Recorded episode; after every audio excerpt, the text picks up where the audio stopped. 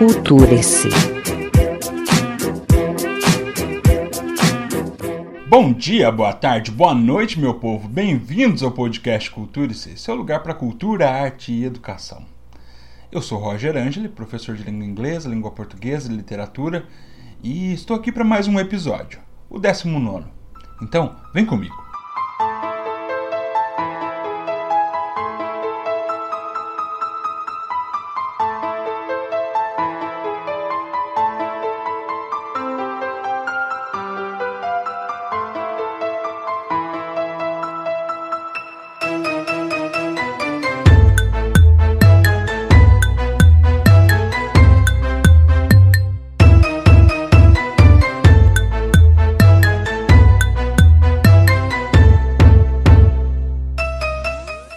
Semanas eu andei pensando se eu mudaria o nome do podcast porque muita gente pode pensar que esse verbo, né, culture-se no imperativo, como uma forma de sugestão, de ordem, possa parecer meio pedante, principalmente se lidando do conceito de cultura.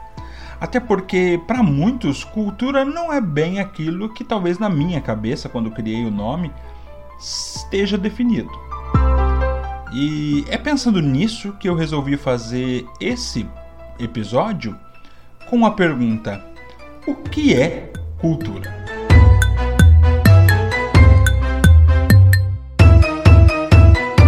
E eu vou começar justamente com outra pergunta: quem é que tem mais cultura? O fanqueiro ou o professor?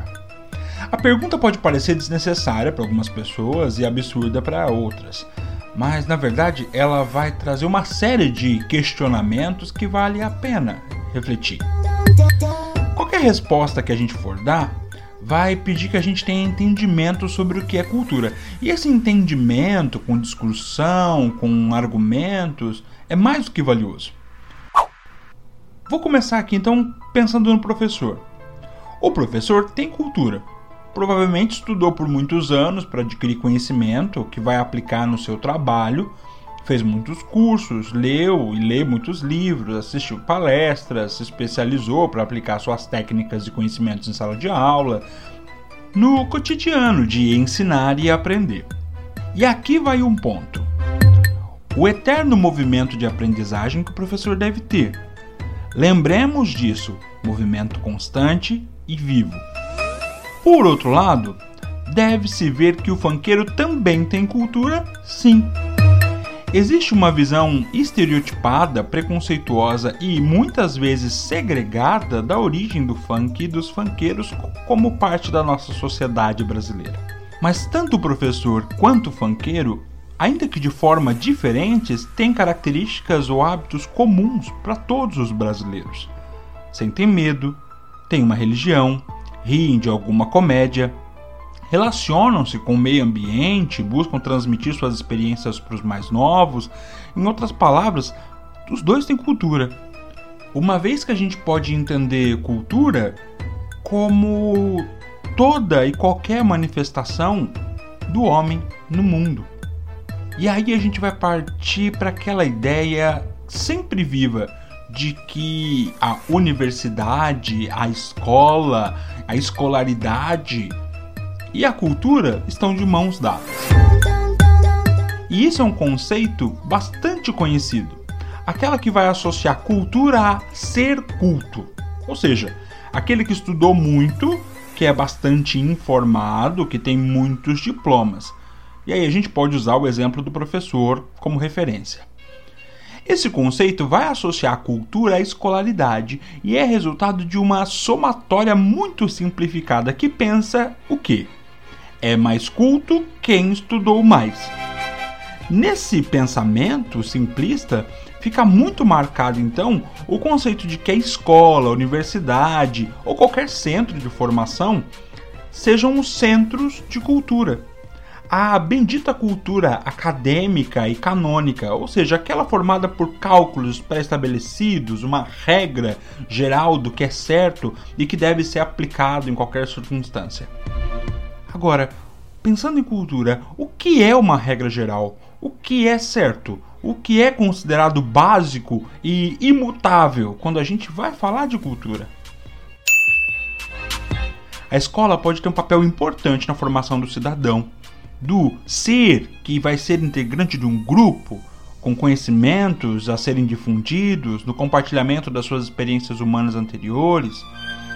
Porém, reduzir cultura à básica aquisição de conhecimento é a mesma coisa que calar a voz de grande parte da humanidade que não pode ir à escola ou que vive em sociedades que dispensam a escola como uma simples transmissora de conhecimento, porque ela outros lugares valorizam outras formas de propagar suas experiências. Além do que, cultura não é só aprender algo. Definir cultura como conhecimento é reduzir o ser humano a um repetidor de vivências corretas, normatizadas, o canônico que eu acabei de comentar, e retira do ser humano o papel de produtor de cultura, como se o indivíduo fosse alguém que simplesmente aprende algo e repassa, sem produzir nada na sua caminhada. Se fosse assim, não poderíamos discutir sobre racismo, sobre machismo, sobre misoginia, homofobia, entre outros tantos preconceitos e estereótipos que nos são ensinados como estrutura da nossa cultura. Essa cultura dita ocidental. E por falar em ocidental, vamos pensar sobre um termo que parece ser esquecido quando falamos de formação cultural.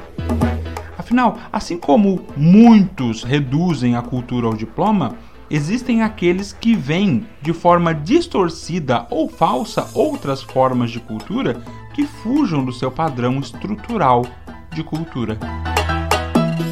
E aí eu pergunto para você: será que tá certo a gente pensar no Brasil como a terra do carnaval e do futebol?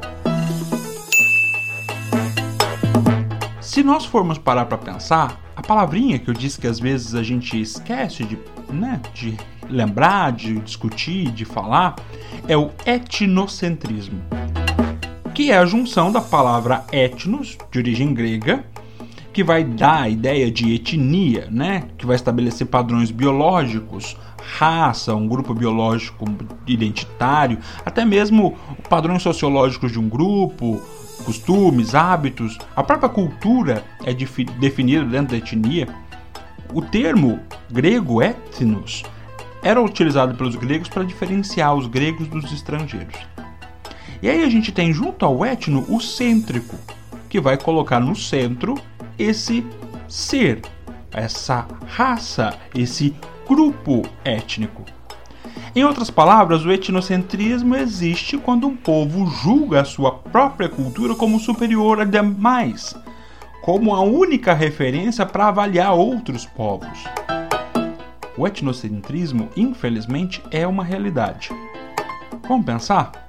Num campeonato de futebol, por exemplo, dificilmente um brasileiro vai torcer por um argentino, mesmo sabendo que eles estão jogando melhor. E isso 90% dos casos nós sabemos. Porque vai existir um sentimento de defesa do nosso grupo patriótico, mesmo que a defesa seja colocada em prol de um caráter competitivo, no caso do esporte. Porém, o conceito fica perigoso quando é utilizado para julgar outras culturas e inferiorizá-las. É muito comum o brasileiro encarar o indígena, por exemplo, como aquela figura exótica, esquisita, que se veste de penas e fica batucando e dançando, né? Quando na verdade deveria estar trabalhando, já diriam alguns. Fator que é estereotipado para nós sempre como origem do nosso jeitinho malandro brasileiro, a preguiça, justificada aí por esse estereótipo. Além de ser extremamente nocivo, diferenciar o brasileiro do indígena, ou como dizem alguns aí até hoje, o brasileiro do índio, quando os dois fazem parte do mesmo grupo e da mesma nação. Essa é uma visão muito preconceituosa do povo indígena, uma visão estereotipada por que vai rotular os indígenas como uma figura única, sem variantes, que teria sempre os mesmos movimentos sociais, os mesmos costumes, que não conseguiu construir a própria história e por isso teria aceitado ser escravizado, dizimado, por não lutar contra os invasores de sua terra. Quando na verdade a luta do povo indígena para defender o seu território foi injusta, arbitrária e, sim, desleal.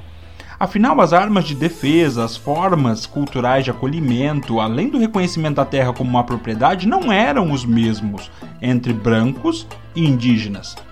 Se a gente for comparar, o povo indígena sobrevivia no seu território enquanto os brancos europeus chegaram aqui com sede de domínio, motivados pela cultura de colonização e escravização dos grupos derrotados que eles já tinham prática no imperialismo. Deve mesmo observar quando utilizamos essa visão estereotipada é que se vê o povo indígena através de lentes da sociedade moderna com os nossos filtros e valores atuais e muito influenciados por toda a história que nos foi contada e construída como algo conclusivo, como uma certeza, sem possibilidade de discussão ou questionamento. E esse é o perigo de uma escola conservadora, por exemplo, que estabelece padrões que têm que ser seguidos e aceitos goela abaixo. Isso sim é doutrinação, e não discutir sobre sociedade política. Podemos ampliar essa visão para o funkeiro, que é o nosso exemplo inicial. Ele tem seu estereótipo firmado na origem da música. O funkeiro seria apenas um ser de origem marginal, das periferias das grandes cidades, e eu nem vou citar o termo favelado porque a gente teria um aspecto muito mais amplo para debater. É como se o funk fosse produzido e cantado apenas por esse grupo da favela, da periferia, da comunidade.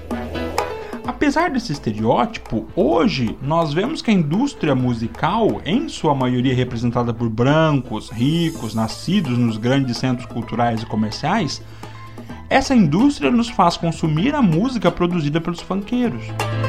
Logo, o que se nota é a apropriação de um fazer cultural, de um modo de expressão como forma de comercializar e tornar popular para vender mais, lógico.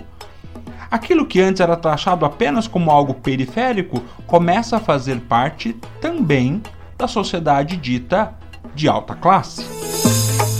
É interessante observar e ver como os grandes artistas do funk hoje, em sua maioria, são brancos, poucos têm origem em comunidades, além de que os pretos, pobres, têm um nicho de mercado muito marcado como forma de diferenciar sua produção e perpetuar as diferenças e não misturar, integrar o que vai sempre fazer aquela divisão na visão das pessoas conservadoras de certo e errado. Isso vale uma discussão muito mais ampla, lógico, sobre o que consumimos como arte dita inclusiva e o que realmente seria incluir pessoas através da arte. Para a gente voltar nos exemplos mais básicos e estruturais, Pense na sua cabeça sobre os estereótipos que eu vou te dizer e veja se você naturalmente não pensou assim durante muito tempo ou não pensa assim até hoje. Um brasileiro branco pode rotular o português de burro, o turco de mão de vaca, o japonês de nerd, o baiano de preguiçoso ou o preto de vagabundo. Agora, experimenta o exercício da empatia. E se em Portugal os brasileiros fossem considerados burros? como é que você ia se sentir? E nem vamos comentar aqui os possíveis motivos desses estereótipos, que nós temos alguns por aí. Me incomoda muito, por exemplo, a gente ser conhecido no mundo como o país do carnaval, das mulheres fáceis e do futebol. Quando muitos acham, por exemplo, que a capital do Brasil é Buenos Aires e que a gente fala espanhol. Nós não somos os mesmos desde sempre. E aí me vem a pergunta: somos os mesmos desde a década de 90? Quando a gente vai falar de cultura, é preciso tomar muito cuidado com o julgamento de uma ou de outra cultura como superior ou inferior. A gente deve entender que existem variações do modo de vida de cada pessoa, de cada grupo, são modos diferentes, nem melhores nem piores, e que a realidade ela é interpretada por cada grupo de acordo com as suas necessidades de sobrevivência naquele momento histórico. Afinal, nem sempre fomos os brasileiros do século XX. Basta observar a televisão e os registros das décadas de 80 e 90 para ver que tudo muda. Tão significativamente que não há como dizer que uma cultura é estanque e imutável. Ou você ainda vê na TV a banheira do Google, ou você ainda vê na TV programas tão sensacionalistas a ponto de querer mostrar um esqueleto do chupacabras. Lógico, a gente tem muita coisa que se assemelha a isso até hoje, mas não é mais considerada verdade, não é mais considerada coisa a ser vista com os olhos que se via na década de 90. Esse movimento de enxergar essa variação e a possibilidade de mudanças é chamada pela antropologia, pela filosofia e pela sociologia como relativismo. E essa discussão, esse estudo, ele é muito recente, data de 30, 40 anos atrás. E aí vem a questão: quem é que me ensinou então a ser brasileiro? Para debater tudo isso, a gente pode ter vários pensamentos. Entre outras definições, há quem diga que cultura é uma herança de valores e símbolos que é compartilhada por um grupo relativamente coeso, nesse caso a gente pode colocar os brasileiros, e vamos entender aqui por coeso o grupo que está no consenso sobre suas decisões, ou seja, que está de acordo com as decisões tomadas pela coletividade. A palavra herança tem relação com aquilo que fica de geração para geração. Logo, nesse pensamento de cultura, só teria valor aquilo que é deixado dentro do grupo e transmitido como algo significativo. A memória de cada grupo, de cada povo, dentro das suas experiências sociais, aceitas como coletivas. Alguns valores culturais, regras e padrões, criados e aceitos pela maioria dos membros dessa sociedade. Por serem criados coletivamente, esses valores mudam de sociedade para sociedade, de um período histórico para outro. Como um exemplo bem simples, em alguns países com princípios muçulmanos, um homem pode se casar com várias mulheres de forma legal. Já no Brasil, isso seria considerado adultério e entraria na lei da bigamia. Lá, o artigo 235 do Código Penal Brasileiro, para quem quiser procurar. Aliás, o adultério por muitos anos, isso até 2005, olha aí, 15 anos atrás, ele era condenado por lei. Mas judicialmente atingia muito mais as mulheres do que os homens. Esse fato variou dentro da lei. Essa lei do adultério não existe mais, mas deixou seus resquícios na forma como a gente vai encarar o adultério no convívio moderno, ligado à honra e a lei foi criada justamente por esta questão de honra, do homem que sentiu sua honra ferida pelo adultério de uma mulher. Pensa aí. Uma mulher e um homem estão em adultério. Quem é que é o conquistador e quem é que é o promíscuo? E eu creio que você não vai ter muito esforço para refletir sobre isso. Basta pensar um pouquinho.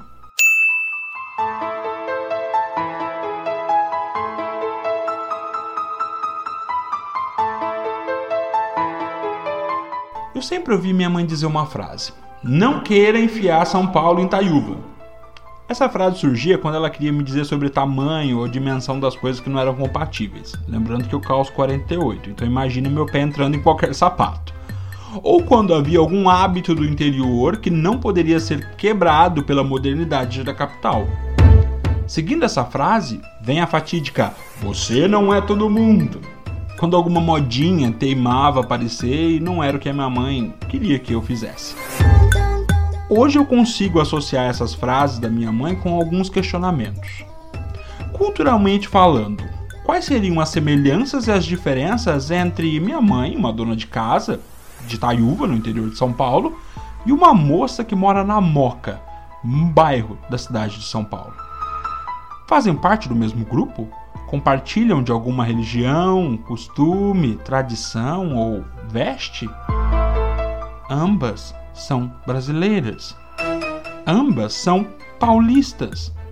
No que se pode falar como identidade nacional, as duas podem se caracterizar como brasileiras, muito mesmo antes de serem consideradas ou se considerarem taiuvense e paulistana.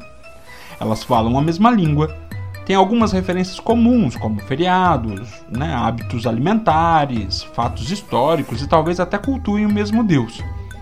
Tem uma ideia básica do que é ser brasileiro e o que isso pode significar como identidade nacional. E a gente vai perceber que sempre vai ser mais difícil encontrar as semelhanças. Por quê? Porque as diferenças vão sempre saltar aos olhos da sociedade. Por quê? Porque as semelhanças são consensos. E ninguém vai olhar para aquilo que é considerado comum, acertado pela maioria, ou que é uma regra social. Porém, quando se despreza as diferenças, vai se esquecer da diversidade que o mesmo território pode trazer. Afinal, os seres são diversos e os grupos variam seus hábitos e costumes, criando condições de vidas variantes e situações que o consenso social e as regras também variam. Prova disso é a frase: Você não é todo mundo. E também a ideia de não enfiar São Paulo, com seus costumes e seus hábitos, em Taiúva, no interior de São Paulo. Agora imaginem se eu fosse falar do Rio de Janeiro e de Goiás, que são estados muito mais distantes, com regras e vivências muito diferenciadas, muito mais variantes, ou ainda sobre o Rio Grande do Sul e o Amazonas. Então pensem na dificuldade que a variação e a diversidade vai ter quando o grupo que está recebendo ela não consegue encará-la como algo natural. Quer ver? Pensa num LGBTQIA, entrando num grupo.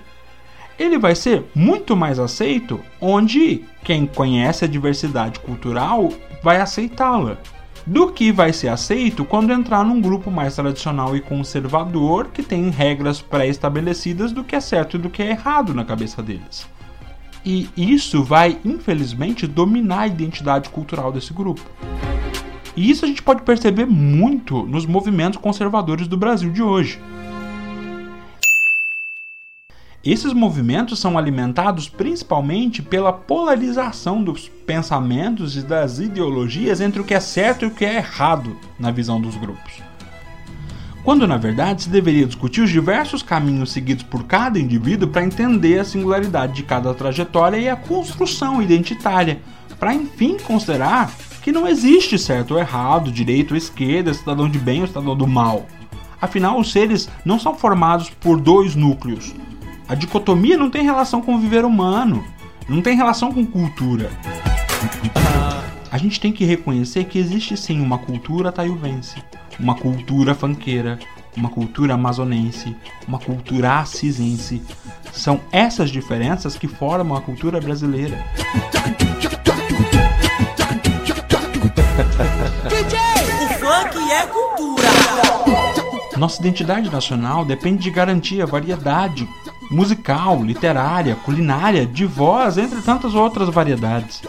E por falar em voz, um grupo que não tem voz em uma sociedade está fadado a ser excluído, a ser eliminado com o passar do tempo. E essa exclusão só é aplicada porque quer garantir que a sua própria identidade seja única. E aí a gente volta para o etnocentrismo. E já sabemos que isso não cabe mais e que não pode e não deve ser aceito. Nenhuma cultura é única e o Brasil não foge a essa regra.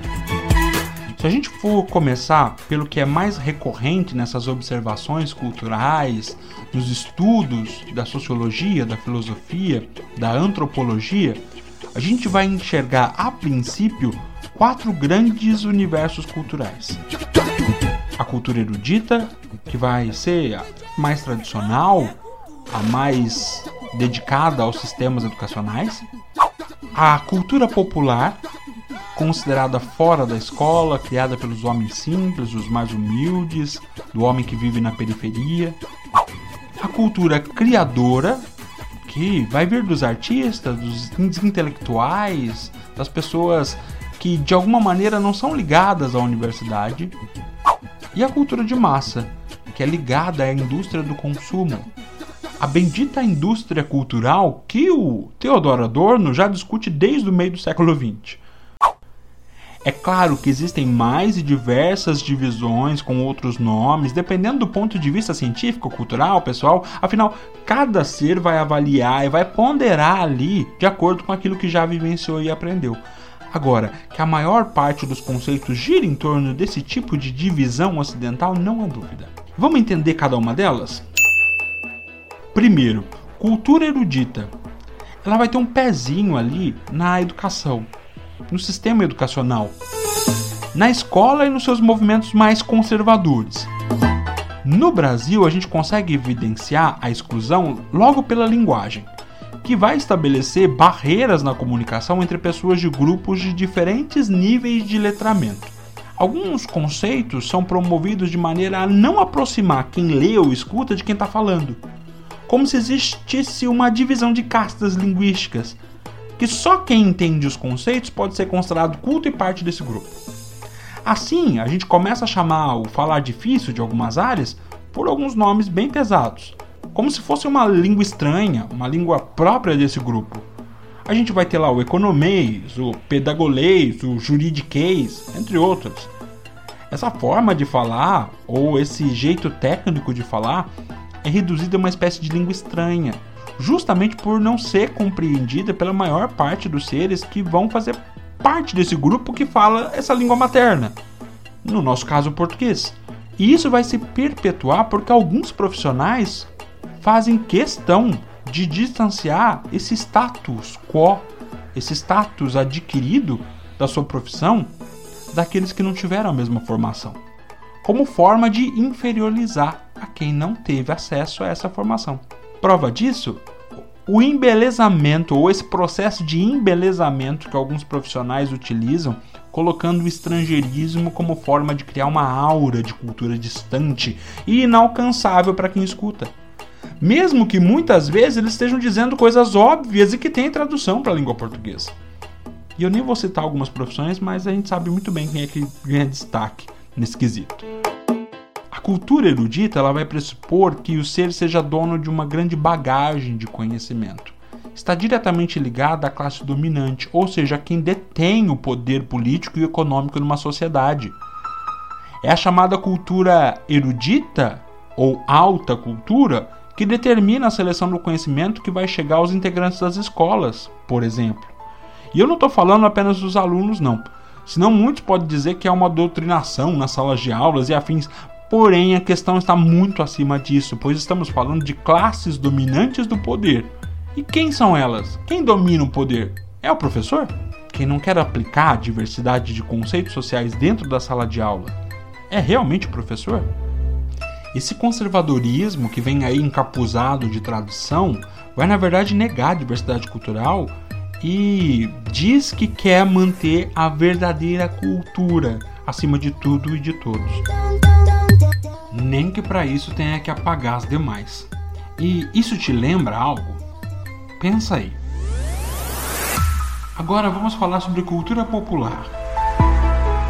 Quando se fala em cultura ou algo popular, a gente corre vários riscos. Afinal, tudo que é tido como popular parece ser algo imaturo, como se estivesse sem polimento, como se o conhecimento de uma cultura erudita fosse apagar a existência do que é popular como se fosse algo desnecessário dentro dos padrões eruditos. Já para outra parte, a gente vai ter o popular ou a cultura popular como algo intocável, por ser uma expressão cultural que vai afirmar a identidade nacional de um grupo. Nos dois pensamentos nós temos erros.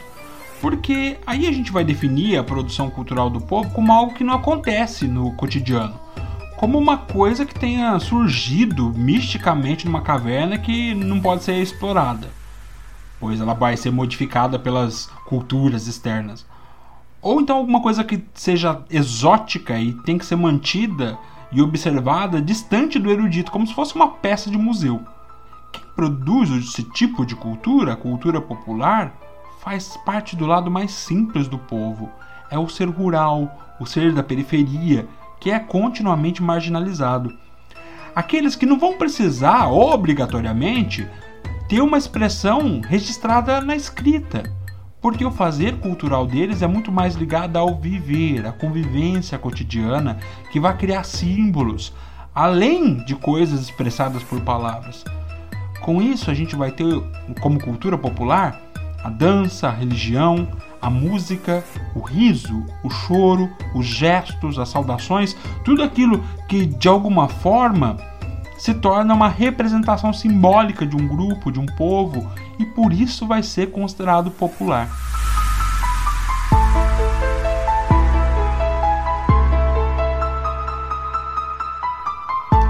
Nesse limite entre o popular e o erudito, a gente vai ter a terceira forma de cultura, a cultura criadora.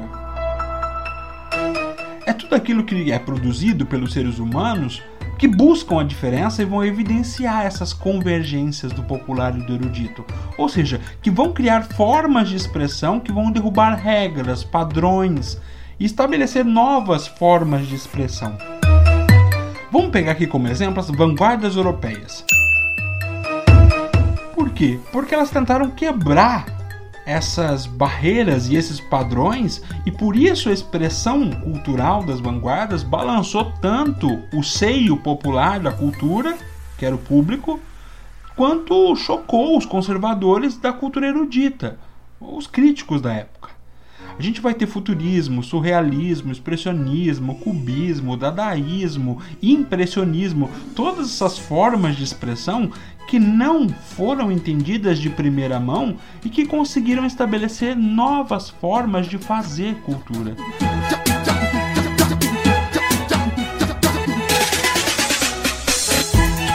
Quando a gente pensa sobre a fotografia como novidade no final do século XIX, uma invenção inovadora na captura da realidade, a gente vai ver que ela impulsionou expressões menos realistas nas pinturas.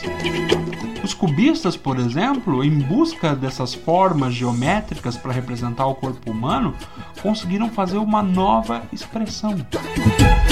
Um movimento libertador da forma dentro das artes plásticas. Hoje, Pablo Picasso é considerado um erudito. Foi colocado dentro da caixa da cultura estudada. Mas ele foi uma vanguarda, ele foi criador, ele foi alguém que foi desprezado como algo meramente popular. Logo, para ser uma vanguarda hoje, a gente precisaria de novas formas de expressão cultural da imagem. Apesar das muitas experimentações artísticas que nós vemos hoje, os meios de comunicação popularizaram com maior facilidade o fazer artístico. Então fica mais fácil ser criador de um conteúdo cultural, mas muito mais difícil ser surpreendentemente novo e vanguardista. Alguns artistas inovadores se tornaram modas consumistas com facilidade. A gente não vê, por exemplo, quadros do Pablo Picasso estampados em roupas, objetos de decoração ou tênis. Porém, muito do que ele popularizou na representação simbólica das formas geométricas associadas às coisas vivas pode ser notado em outras produções. Vou pegar aí o Romero Brito, que não pensa duas vezes antes de tornar sua obra estampa de um tênis, guardanapo de papel ou quadro na parede de algum famoso que lhe dê visibilidade. E aí a gente chega a um problema. O que é cultura de massa? A gente vive na era da internet, mas já tivemos o rádio, a televisão antes disso. E assim as novelas, os filmes, as séries, jornais, música, teatro, além de inúmeros programas e influenciadores culturais, entre muitas aspas, surgiram e se perpetuam até hoje pela rede de computadores. Prova disso é a imensidão de podcasts, canais de YouTube, Netflix, a Amazon Prime, a TV digital, entre outros tantos. O cinema se tornou um artigo de luxo não apenas a produção cinematográfica, mas o espaço físico do cinema. Ir ao cinema se tornou um artigo de luxo, caro, distante e para muitos até incômodo. Já que é muito mais cômodo assistir ao filme na sua TV 4K no conforto da poltrona ou na sua cama. E aqui nós temos o maior problema cultural produzir as expressões do povo, do grupo de maneira simplificada e empacotada, em que todos devem rir e chorar pelos mesmos motivos, se divertir ou se irritar pelos mesmos motivos, dividir em grupos prós e contra, utilizar desses algoritmos que vão dar uma regra do que é um gosto mais comum e só mostrar isso para eles, apagando outras vozes com a intenção ideológica de tornar tudo diversificado, de ter tudo à palma de sua mão. A facilidade mata o fazer diferente. Ou seja, o filme que a gente vê, a música que a gente ouve, ela é produzida com algum caráter e alguma intenção. E o primeiro ali é de satisfazer e agradar. E quando não nos agrada, basta jogar no limbo do esquecimento virtual. Não que isso não acontecesse antigamente, acontecia, mas com menos intensidade e menor amplitude, já que hoje está muito popular o meio de veiculação de qualquer tipo de cultura. Vamos pegar aqui os streamings de música. Eles vão trazer pra gente inúmeras músicas, novas e antigas, e que dificilmente você vai conseguir escolher uma só para ouvir. Quem nunca ouviu a frase as músicas de antigamente eram melhores? Na verdade, quando um artista lançava um álbum, ele lançava com um caráter de criação de conceito de obra, com começo, meio e fim, como se fosse uma unidade de obra que precisava ser ouvido por completo e por causa dos preços dos CDs e dos discos, era comum o consumidor comprar e ouvir apenas aquele álbum por dias e por completo, conhecendo todas as canções que estão ali.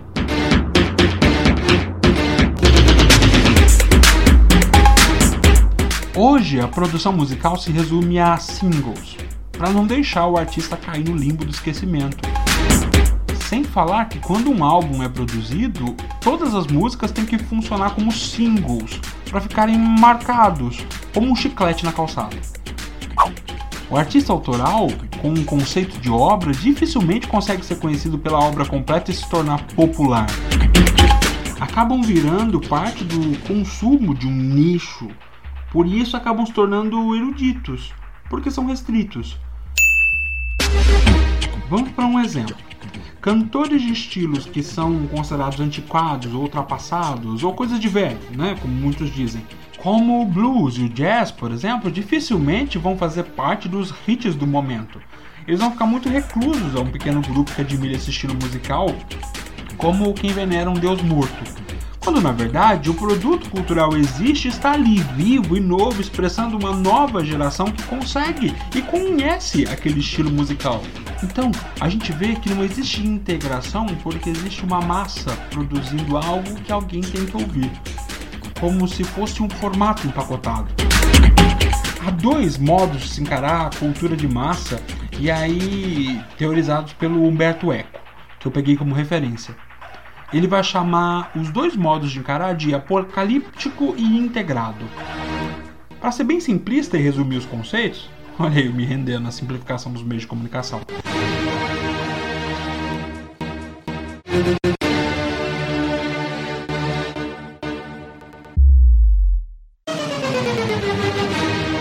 por apocalíptico, a gente vai entender que a cultura de massa tenta então eliminar as diferenças regionais e sociais e vai massacrar os valores de cultura popular e impedir uma visão crítica e um pouco mais reflexiva sobre a sociedade. Por integrados, a gente vai entender que a cultura de massa pode democratizar alguns bens que seriam inacessíveis à maioria. A internet consegue, por exemplo, trazer ao centro o filme Parasita, de Bong Joon-ho. A gente faz análise nos canais do YouTube, discute nos podcasts, faz a população assistir e se impressionar através da Netflix ou de qualquer outro streaming de filmes, ou mesmo pela TV a cabo clandestina que a gente possa ter, sem nenhum esforço para poder aproximar aquilo que é considerado erudito das camadas populares mas como forma de produto vendido e não como caráter de arte. O WhatsApp é outro meio de veiculação de notícias, de informações falsas ou verdadeiras e que agem e se espalham como pólvora. E isso abre a possibilidade de pessoas que nunca pensaram em discutir política, de repente se veem discutindo. E se colocando pró ou contra algum grupo por alguma informação que foi veiculada pelo WhatsApp. Então a cultura de massa ao mesmo tempo pode integrar, mas desfazer e apagar a outra cultura. Então existe aqui uma necessidade, existe uma necessidade de bom senso. E para isso a gente se pergunta: será que a gente está perdendo toda a nossa cultura ou identidade ou bom senso por causa da internet? É incrível como a internet ela tem feito muitas aproximações, mas também distancia os grupos.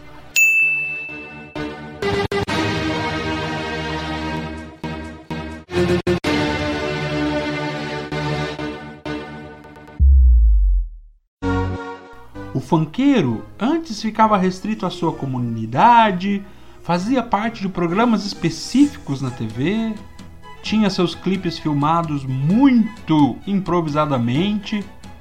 Hoje ele faz parte de todos os programas de TV.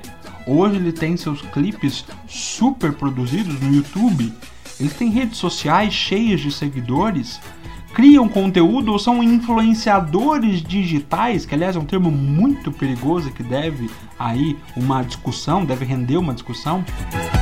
Agora, o que a gente se pergunta com essa integração e facilidade em produzir cultura de massa é o seguinte: será que a gente tem condição de manter a cultura popular viva, já que tudo se torna popular com muita facilidade? Será que morreu o erudito e, já que se busca simplificar tudo, o professor então perdeu seu papel? Existe uma identidade nacional, já que temos tantos novos conceitos integrados ao nosso viver cotidiano? culturas elas se transformam, elas se modificam, elas se mesclam e se inovam. A cultura é viva. Não existe má cultura desde que o ser esteja consciente do movimento que leve a desenvolver certos hábitos, certos costumes ou a tomar algumas decisões.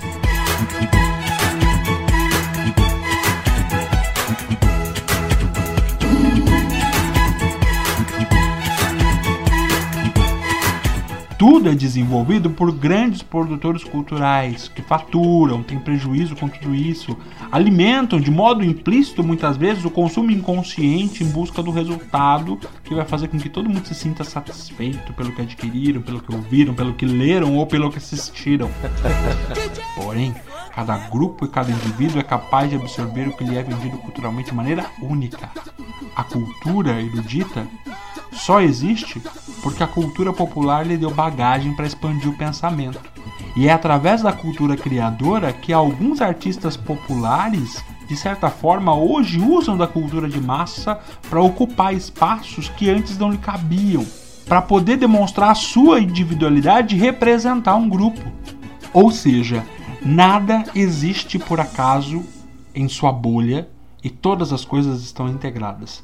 Desde que não se despreze ou se inferiorize ou queira se destruir uma outra cultura por causa disso. Logo, o funkeiro existe, pois existe uma necessidade de representar e de fazer sua voz ser ouvida, junto com a do seu grupo, e que não deve ser calado porque alguém acha que o funk não é cultura, por fugir dos padrões musicais que essa pessoa gosta. Não se deve transformar gosto pessoal em rótulo de cultura. Há que se notar que essas variantes existem e que o professor e o fanqueiro podem existir e construir juntos outros caminhos sem apagar os anteriores. Afinal, é dessa discussão que deve nascer o entendimento sobre cada indivíduo e cada grupo, enxergando o papel que cada um desempenha na sociedade, de maneira então a dessa forma conseguir entender o que é cultura. E é desse pressuposto de tentar entender o que é cultura que eu vou manter aqui o nome do podcast e pretendo ainda manter a ideia de que formar, informar, trazer conhecimento não é trazer cultura, mas que produzir algo para que alguém de alguma maneira alimente o seu senso de conhecimento e de informação, Consiga então criar uma bagagem, seja popular, seja erudita, seja algo criador e novo, inovador, e consiga então trazer dali ferramentas para construir a própria identidade cultural, a sua própria identidade, esse é o papel. Do que eu até hoje estudei, do que eu até hoje pensei. Até porque foi assim que eu consegui manifestar quem eu sou.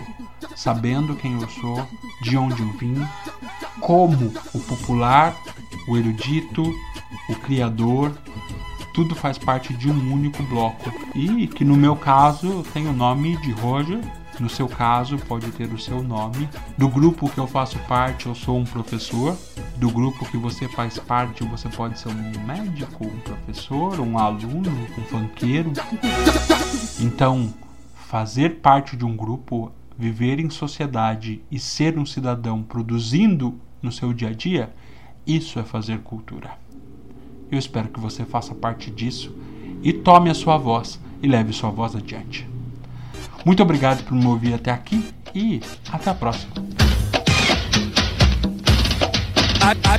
A, de aleijadinho, B de Beethoven, C de Camões, D Dostoiévski, E de Einstein, F de Foucault, G de Godard, H Hermeto Pascoal e Dionesco é teatral, J de Jung, K de Carly Marques, L é Lord Byron, M Machado de Assis, N de Nietzsche, O de Olavo Bilac, P Platão, Q coeficiente dos irmãos, R de Rousseau, S Saramago, T de Tiradentes, tem pra ele um feriado, U de Ulisses, W de Weber e Psilone é o cromossomo que não tem na mulher, X de Xuxa, Z de Zaratustra, o V não esqueci, toca o Vivaldi aí.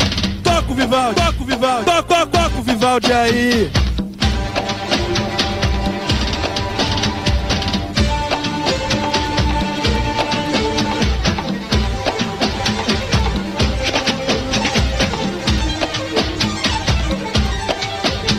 É o Goethe, é o Goethe, é o Goethe, é o Goethe, é o Goethe, é o Goethe, é o Goethe, é o Goethe, é o Goethe, é o Goethe, é o Goethe, é o Goethe, é o Daquele jeito, hein? Lindo do Léo Tolstói, lindo do Léo Tolstói, lindo do Léo Tolstói. Surra de Schubert, surra de Schubert. Eu vou pro man, vem a Tarsila, agora eu escrevo orelha e ninguém vai me segurar. Diferença entre o Lutero e o Kant? Um é iluminista, o outro protestante. E Stanislavski compõe o personagem. Preste, quebra a parede, com a plateia interage. Penso logo existe, penso logo existe. Penso logo existe, descarte quem isso? Mon, mon, mon, Mona Lisa É nóis Tipo Joconda, tipo, tipo Joconda Oi, nessa dança tem que fazer uma invenção Oi, nessa dança tem que ter notoriedade Pergunta número um, hein? Quem escreveu o livro 1984? George Orwell, George Orwell, George Orwell, George Orwell. Pergunta número 2. Quem é o cineasta espanhol amigo do Salvador Dali? Hã?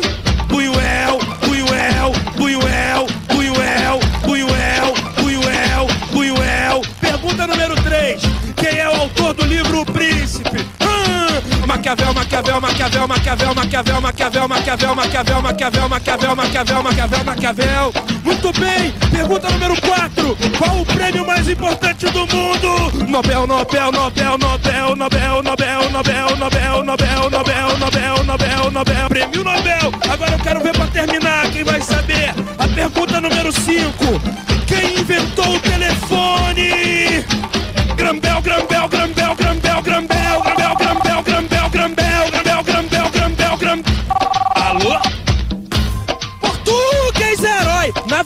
navegante é o Cabral. Para tudo a terra vista, o bonde segue sua nau.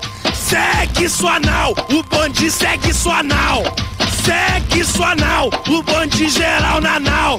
Geral, nanau, segue geral, nanau, geral, nanau, geral, segue geral, nanau, segue sua nau, segue sua nau, geral, segue sua nau.